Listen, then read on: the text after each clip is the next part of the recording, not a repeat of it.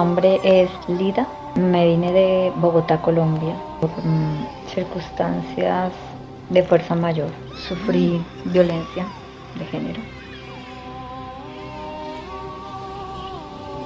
Tuve un punto de inflexión donde era rescatar mi vida y la de mis hijas y fue la opción salir del país. Tengo dos niñas que actualmente tienen, cumplieron 18 años y 11 años.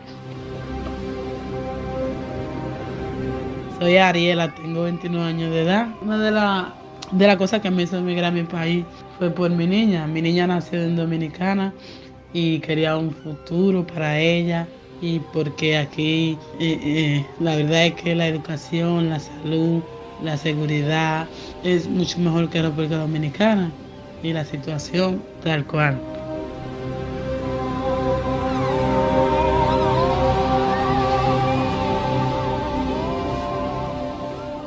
Para superar la adversidad y lograr una vida mejor, la migración ha sido a lo largo de la historia una expresión valiente de la determinación de los seres humanos.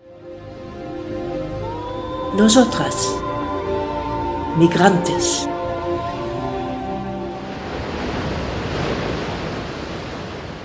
Como recuerda Naciones Unidas, la cifra de migrantes internacionales en todo el mundo creció de 84 millones en el año 1970 a 281 millones el pasado año. El 3,6% de la población se encuentra desplazada para poder subsistir en la tierra, según destaca en su último informe la Organización Internacional para las Migraciones.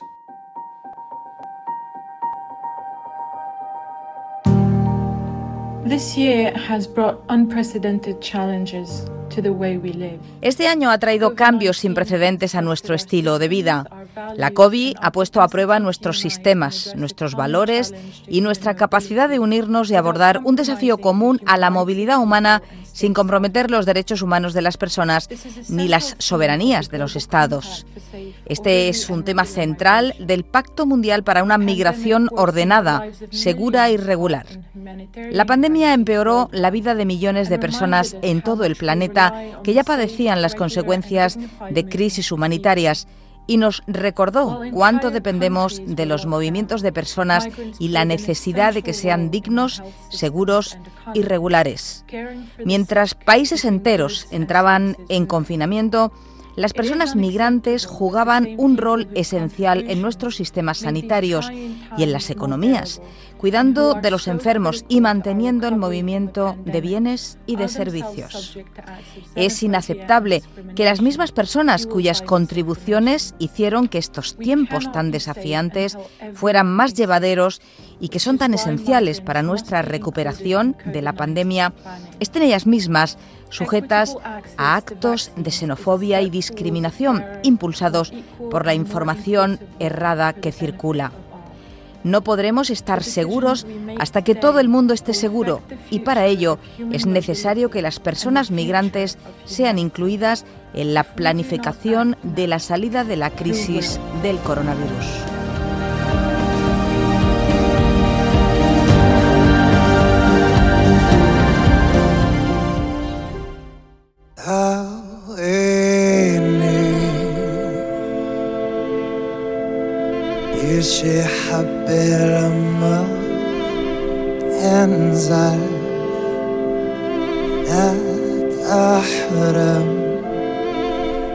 Siendo la migración un fenómeno muy complejo, es necesario recordar que hay una mala concepción con respecto a la mujer que emprende rutas migratorias. Los expertos señalan que también ellas tienen que vencer fronteras tan peligrosas como las que se ven forzados a superar los hombres. Así, el número de pateras mixtas que llegan a nuestras costas ha aumentado exponencialmente.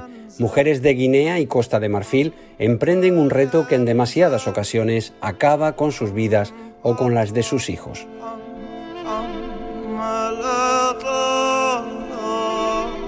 Los motivos de partida mayoritarios de las mujeres africanas, lo que se ha podido saber hasta ahora, son tanto el matrimonio forzoso como la mutilación genital femenina como distintos tipos de opresiones de violencia de género. Martina Madaula es antropóloga especialista en género y migraciones. Cuando las personas, las mujeres provenientes de América Latina, em, tienen, es más común eh, que ejerzan em, estas migraciones por cuestiones económicas de tener que mantener a sus familias y generar estas cadenas globales de cuidado. Aún así, estos son motivos muy generalizados y en muchos casos se intercalan em, tanto las violencias como las necesidades económicas como eh, otros motivos más a nivel cultural o religioso en, en las causas de esta migración.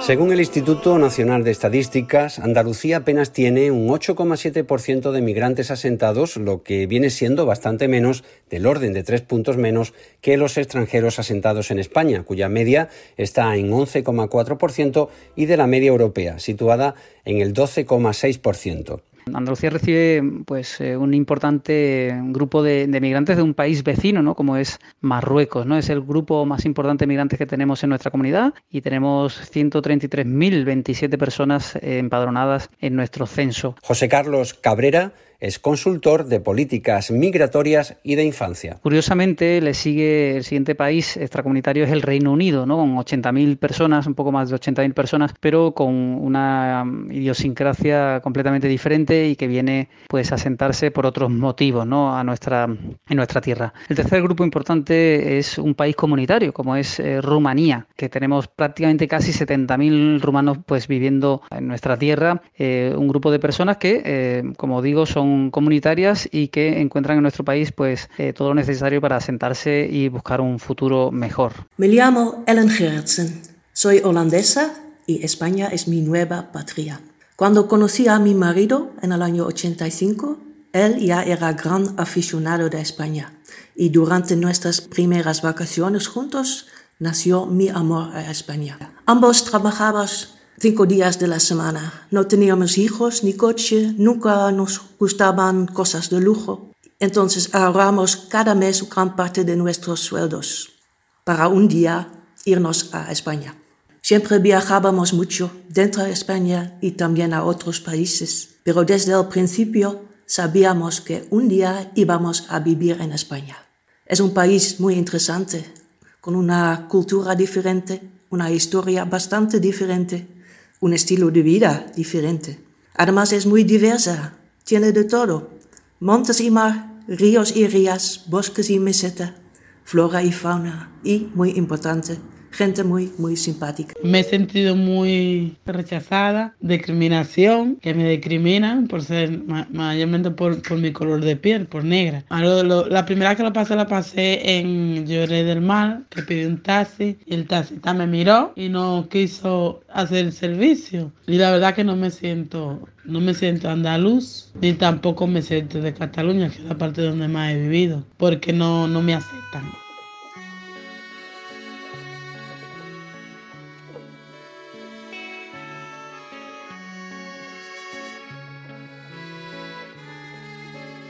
La realidad migratoria en Andalucía es también compleja, como señala este investigador de la Universidad de Granada, especialista en interculturalidad. Mientras que en Málaga y en Almería el porcentaje de migrantes asentados es del 16 y del 21% respectivamente, en otras provincias como Córdoba y Jaén la incidencia del fenómeno migratorio no se considera tan importante, al no alcanzar siquiera porcentajes del 3 y 8% respectivamente. Vemos como la comunidad china se asienta fundamentalmente en la provincia de Sevilla, así como la británica, ¿no? que se asienta por otras razones, evidentemente, en la provincia de Málaga. Es curioso como esta última provincia, Málaga, pues eh, también tiene otras realidades que no conocemos en el resto de las provincias, como son bueno, la población ucraniana y rusa que están asentadas en ella. Es curioso como otras nacionalidades que no forman parte, digamos, de los grupos de cabezas de la migración en nuestra tierra, como es eh, la nacionalidad de Senegal, pues está fundamentalmente mm, asentada en Almería y Granada. Y Rumanía, que insisto, siendo una nacionalidad pues comunitaria y que quizás pensáramos que en Huelva es donde tienen máximo impacto, no lo es así. Es en Almería es donde hay más gente de Rumanía. Uno de los cambios sociales más importantes acontecidos en nuestro país en las últimas décadas es la transformación y la feminización de los flujos migratorios. Los motivos de salida de sus países de orígenes, no, no solo no solo de mujeres subsaharianas, pues tenemos los matrimonios forzosos, las mutilaciones genitales, la explotación laboral, eh, mujeres víctimas de trata, que hacen que todos esos periplos migratorios se conviertan en armas de doble fuego, ¿vale? Donde muchas de ellas, pues desgraciadamente o desafortunadamente, en esa ruta eh, pierden todo, todos sus derechos, hablando así. Muchas de ellas, obviamente, como se sabe en la frontera sur, pues pierden la vida en el mar. Laura Idáñez trabaja en Cruz Roja desde hace cinco años gestionando el sistema de acogida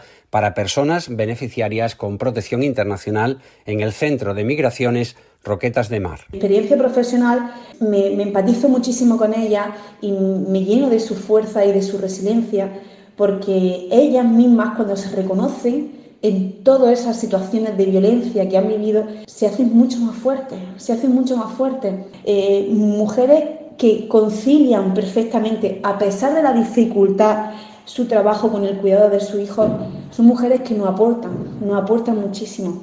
Que luego una vez aquí pues siguen teniendo miedo. ¿Por?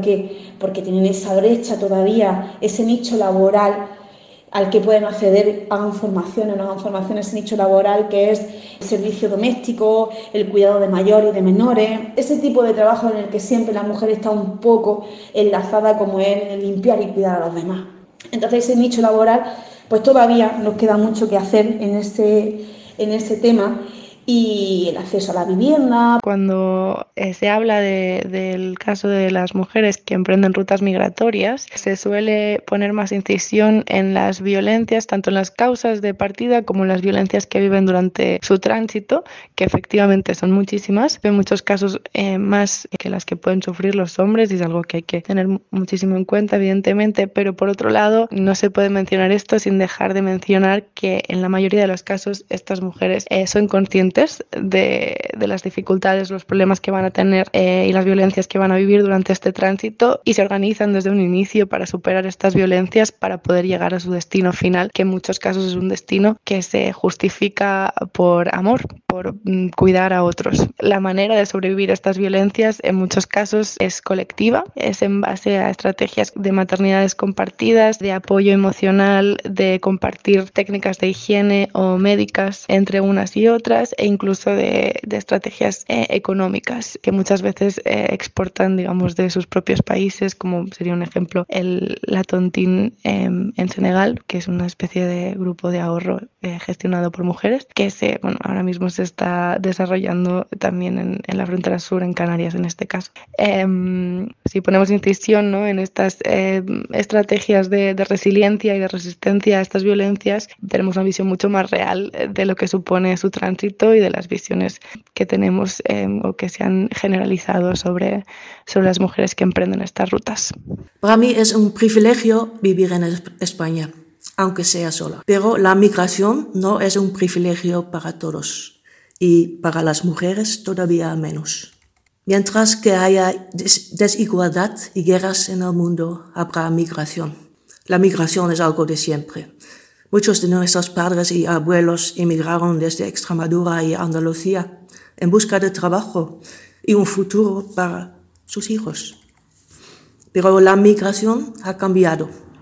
Cada año hay más personas huyendo de guerras, de hambre, de maltratado, de violencia, de discriminación, falta de libertad, falta de derechos. Personas que temen por su vida. Y todos buscan solo una cosa, una vida digna. Y cada vez son más mujeres. La migración es mucha, mucho más complicada para, para mujeres. Y si vienen sola o con niños, todavía más. Claro, no es un grupo homogéneo. Hay mujeres con una carrera universitaria que hablan otros idiomas, pero también hay mujeres que tienen nada de eso, que tienen literalmente nada, solo la esperanza de encontrar una vida mejor. Mujeres que arriesgan su vida en una patera.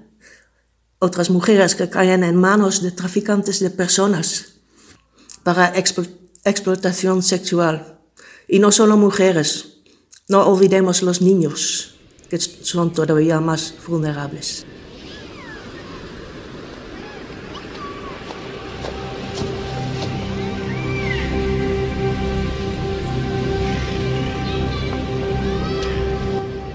El Instituto de la Mujer y para la Igualdad de Oportunidades, a través de diferentes actuaciones, atiende a la diversidad de las mujeres y las posibles formas de discriminación múltiple de las que son objeto. Entre sus programas se encuentra el dirigido a la empleabilidad. Se denomina SARA, está cofinanciado por el Fondo Social Europeo en este programa interviene de manera integral la Fundación CEPAIN. El programa comprende como tres patas principales. Rocío Hernández trabaja para CEPAIN en Algeciras. Una parte de desarrollo más personal, otra parte que son las formaciones y las capacitaciones a las que las mujeres tienen acceso, que en mi caso eh, van a ser dos. Las mujeres van a hacer una formación de tecnología, formación sobre tecnología de la información y comunicación y también una formación sobre ayuda a domicilio, para que cuando terminen sean auxiliares de ayuda a domicilio. Y la tercera parte, que es la orientación laboral más propiamente dicha. Nosotras llevamos dos meses, empezamos en octubre, las sesiones con las mujeres empezaron en, en noviembre y en esta primera parte, lo que digo, estamos muy centradas en el desarrollo personal. Yo creo que eso es lo que hace al programa Sara muy particular frente a otros muchos programas que hay de empleo, ¿no? Y es esa intervención integral hacia las mujeres. Mi nombre es Nubia, eh, soy de Colombia, llevo dos años en España. Llegué a Algeciras porque mi hermana está radicada aquí. Y ahorita estoy en el proyecto, en el programa Sara. Me, me interesan mucho este tipo de proyectos y en especial este porque este no solo nos educa eh, a nivel laboral, sino que también nos educa a nivel personal. Es muy, muy productivo el programa.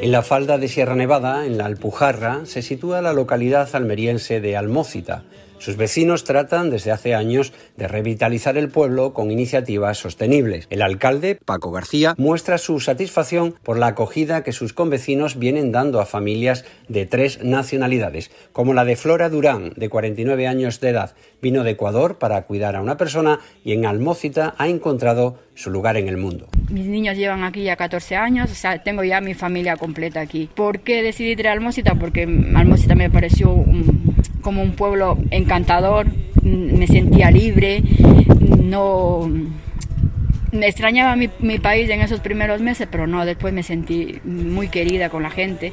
Estamos siempre, este pueblo es muy, que la gente es una, como una gran familia. Estamos para las alegrías y las tristezas. Y por eso yo decidí tener a mis hijos aquí y pues nada, llevo muchos años viviendo aquí.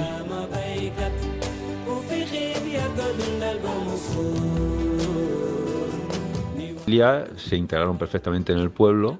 Las mujeres eh, encontraron trabajo con cierta facilidad. Pues a nosotros, lógicamente, como ayuntamiento, pues que estas familias se hayan instalado en Almócita, que estas mujeres hayan desarrollado su vida, hayan criado a sus hijos aquí o estén criando a sus hijos, pues para nosotros es maravilloso. Pues porque estamos, entre otras cosas, tenemos vida, tenemos niños corriendo por las calles y tenemos un pueblo activo y vivo y además pues nos aportan muchas cosas, ¿no? Porque nos aportan otra visión diferente de, de, afrontar la vida, ¿no? Las dificultades con las que llegaron aquí, pues eso nos hace sentirnos, pues no sé, pues a lo mejor quizá un poco privilegiados, ¿no? Por, por llevar una vida como mucho más tranquila, ¿no? Sin tanta, sin tanta historia, ¿no? Yo me llamo Mahmoud, yo soy consultor de diversidad e inclusión, soy educador de derechos humanos, soy activista LGBTI y soy una persona con el estatuto de refugiado aquí en España. Una persona migrante es una persona, primero de todo, es una persona como, como tú, como yo, es una persona que tiene muchas habilidades, una persona que simplemente por circunstancias de la vida acabó siendo, siendo migrante o refugiado eso es todo. Esas personas necesitan tener acceso a las oportunidades que tenemos. En la localidad almeriense de Roquetas de Mar, la periodista Melanie Lupiáñez impulsa el proyecto Originem, un espacio que da voz a las minorías. Hola, buenos días a todos. Pues sí, Melanie, damos la bienvenida a todos nuestros oyentes a Originem y hoy pues seguimos hablando de emprendimiento, que también es como nuestra raíz y nuestra base. Y tenemos nuestra querida técnica, es pide que estará aquí para apoyarnos y para Roquetas de Mar es la localidad con más nacionalidades conviviendo juntas en toda España, 114.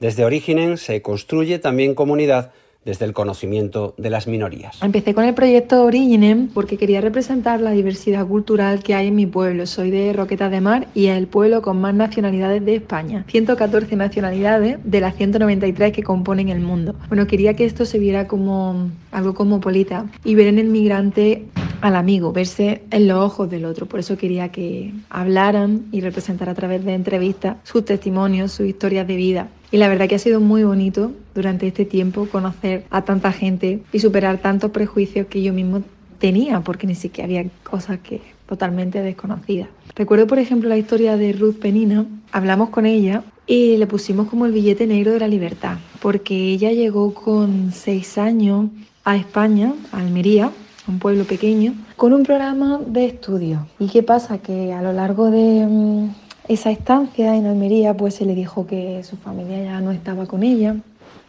que su familia había muerto, que no se interesaban por ella. Pero ella, sin embargo, sentía como esa llamada de, de la sangre, de saber quién era y de dónde venía.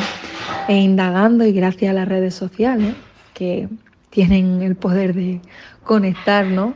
Pues encontró a su familia y fue una historia con final feliz y una historia muy bonita, una historia de, de lucha, de superación y sobre todo eso, encontrarte con una mujer con esa fuerza que te cuenta su historia de una forma tan potente sin ningún drama hoy en día es como una amiga, ¿no? Soy Rupenina, Rupenina Mitobodoro, tengo 29 años y soy afroespañola. Bubi, procedente de la isla de Bioko, que para quien no lo sepa, es lo que llaman ahora Guinea Ecuatorial. También soy como tantos y tantos niños producto del sistema de, de acogida y adopción internacional como mujer me identifico como, como una ligera aprendiz, ¿no? Todavía de lo que es el activismo, el afroactivismo, en reconocimiento a la diversidad y al plurinismo español. Me declaro ante todo, ante todo que soy una persona que se siente orgullosa de pertenecer a un de pertenecer parte de un país que se ha declarado institucionalmente antirracista.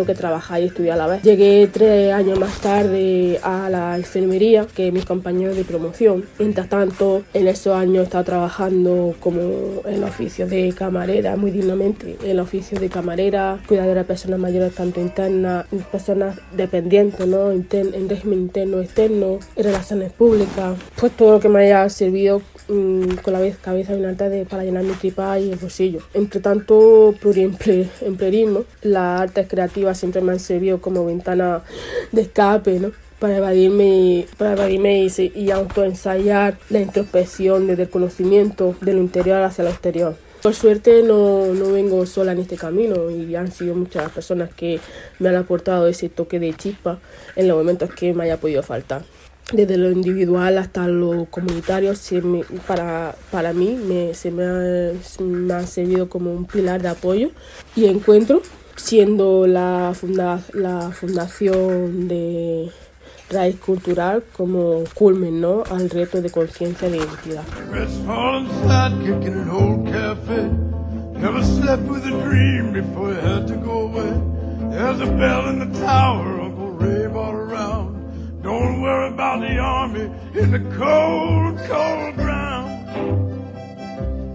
Cold, cold ground.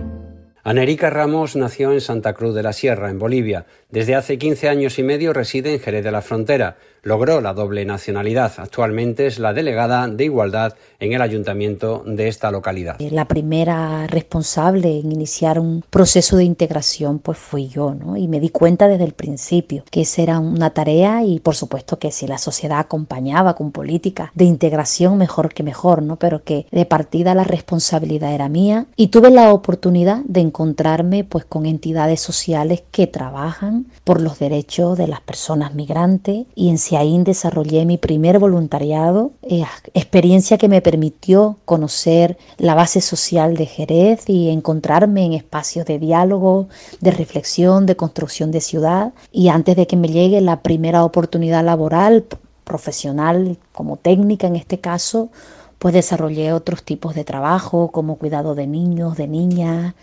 de personas mayores, en la hostelería como camarera, hasta que en el año 2008 pues tuve la primera oferta como técnica de dinamización intercultural en CIAIN y luego en el trabajo comunitario durante alrededor nueve años. Creo que gracias a esa experiencia también y a esa eh, implicación em, no pasó desapercibido mi trabajo y un buen día pues el Grupo Municipal Socialista me invitó para formar parte de la lista la candidatura eh, de 2019 liderado por Mamen Sánchez. Y me temblaron las piernas pero fue más fuerte el, el hecho de ser mujer y mujer de origen extranjero en donde no es muy común que estén en los espacios de participación, de toma de decisiones, de poder y, creo que era y sentí que era una oportunidad que se me presentaba unida a las características que como persona vivo, pues con esa dosis de osadía al final dije que sí.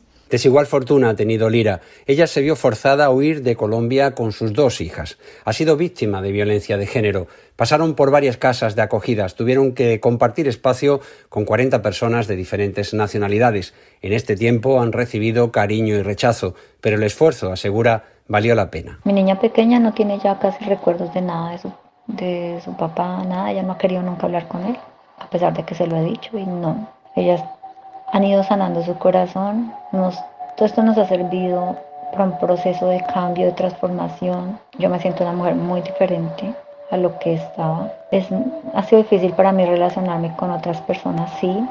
Ha sido difícil de pronto creer, sí. Soy una mujer muy solitaria, muy incrédula de la gente, desconfiada, porque la vida me ha enseñado a ser así. Pero este proceso nos ha llevado a nosotras tres a dignificarnos, a unirnos como familia, a mejorar como mujeres, a empoderarnos, a sanar, a que salieran a flote virtudes, cualidades que hayan sido opacadas en este tiempo anterior. Aquí he visto florecer a mis hijas, resplandecer con muchas actitudes y eso ha sido una gran recompensa para mí.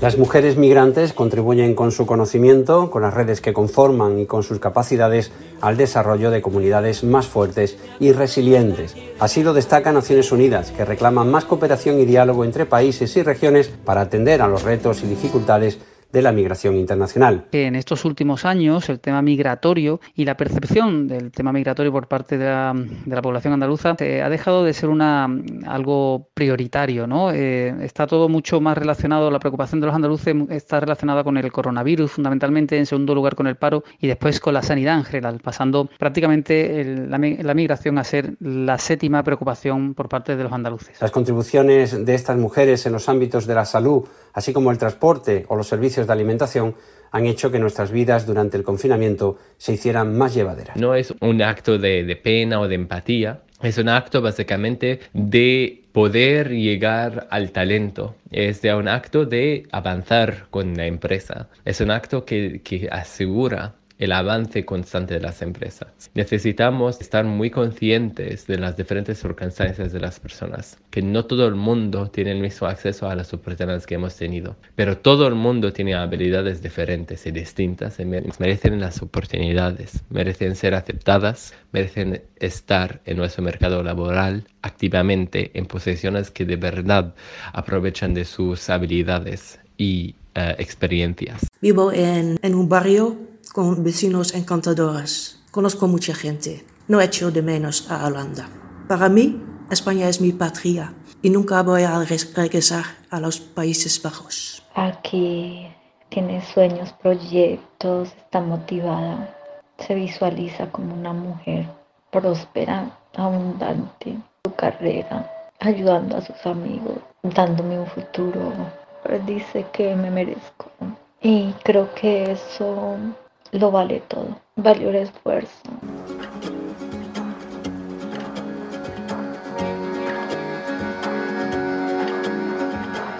Por cada muro un lamento, en Jerusalén la dorada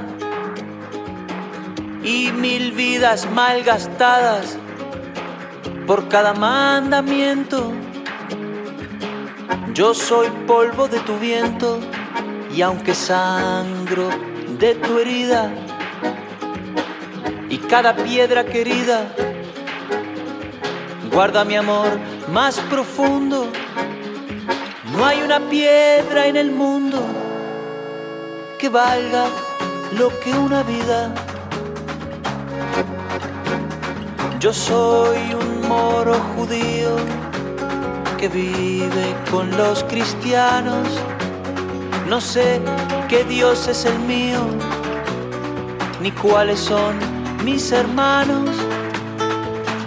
No sé qué Dios es el mío, ni cuáles son mis hermanos.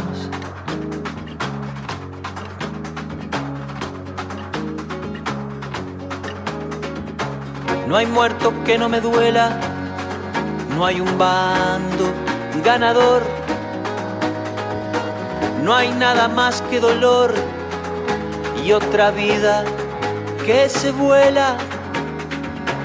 La guerra es muy mala escuela, no importa el disfraz que viste.